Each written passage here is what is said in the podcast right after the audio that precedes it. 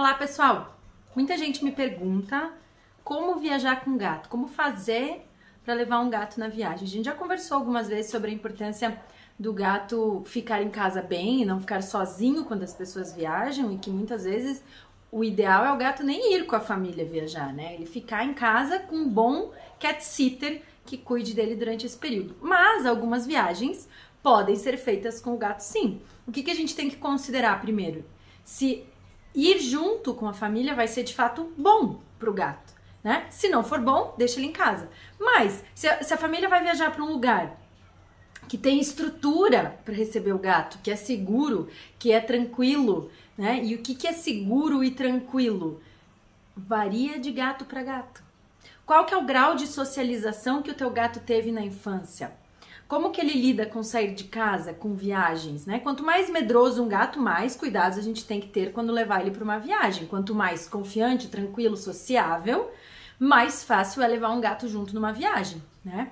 Outros fatores a gente considerar é o tempo que vai ficar, porque às vezes uma viagem rápida não compensa todo o empenho de levar o gato, levar todas as coisas do gato que eu vou explicar para vocês, né?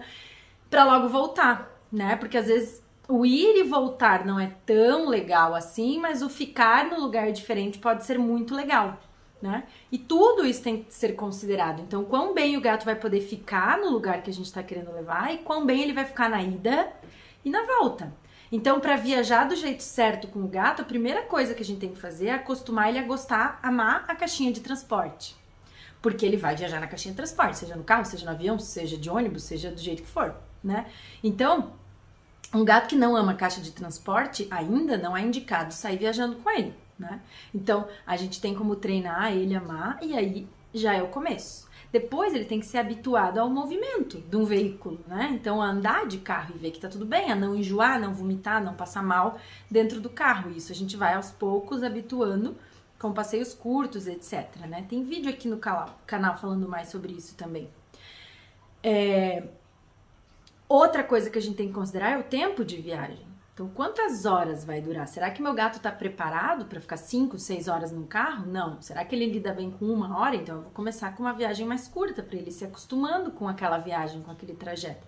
E ele tem que chegar num lugar que é agradável e a gente tem que preparar essa chegada e esse ambiente para ele. Então, independente dele ficar 2, 3, 10 dias, o ideal é sempre que viajar com o gato, levar coisas que sejam um referencial para ele né? Então, levar coisas que ele esteja habituado a usar dentro de casa.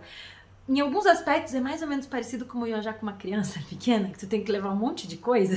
tu não leva só a criança, tem que levar as coisas da criança, né? Então, com o gato tem que também a gente levar coisas do gato. O quê? Não vou levar tudo que tem em casa, não vou levar aquele arranhador imenso que tem no meio da sala, mas pelo menos uma cama, com o cheiro dele, com o cheiro da casa, a cama que ele mais ama, levar os comedouros que ele está acostumado, a comida que ele está acostumado, a caixa de areia que ele está acostumado. Não precisa ser a caixa de areia suja usada da casa, né? Mas minimamente uma do mesmo formato, com o mesmo granulado, levar sim um arranhador. Pode ser um daqueles arranhadores de papelão menor, um, né? Um dos arranhadores menorzinhos que ele goste, que ele use né? A caixa de transporte também vai ser um utensílio do gato. E outra coisa que é muito legal de levar, é importante, são as mantas, as cobertas. Eu já falei várias vezes da importância de gatos terem cobertinhas, mantinhas deles em casa, com o cheiro deles, que a gente coloca em lugares estratégicos, né? No sofá, em cima da caminha, na cadeira, na nossa cama, etc.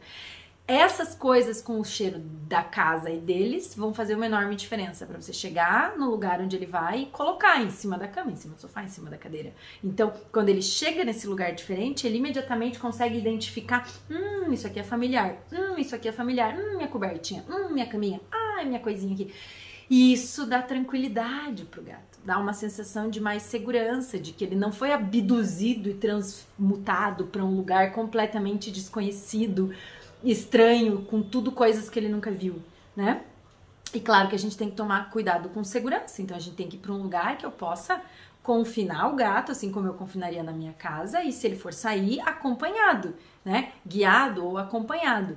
Então, são várias coisinhas que a gente tem que considerar. Não há uma receitinha de bolo, ah, faça isso, ele vai, dê essa gotinha e ele vai viajar bem, dê esse remedinho e ele vai viajar bem. Isso não funciona. A gente tem que fazer toda uma preparação conhecer cada gato e ir acostumando ele a trajetos curtos a cada uma das etapas, a caixinha, o carro, ir. Primeiro a gente vai para lugares bem tranquilos, depois a gente pode ir ampliando o repertório de lugares para os quais o nosso gato consegue viajar. Todo gato potencialmente pode sim aprender a viajar com a sua família bem feliz e se beneficiar desse estímulo, né? Dessa novidade, desse aprendizado. A gente só tem que fazer a coisa certinha para ele não se estressar. Nada de pegar o gato, botar debaixo do braço e carregar para ele, tá bom? Então espero de coração que essas orientações te ajudem, né? A abrir um pouquinho esse medo, né? De tirar o gato de casa e, e considerar, né? Essas questões relevantes para que seu gato viaje sem estresse. Um beijo.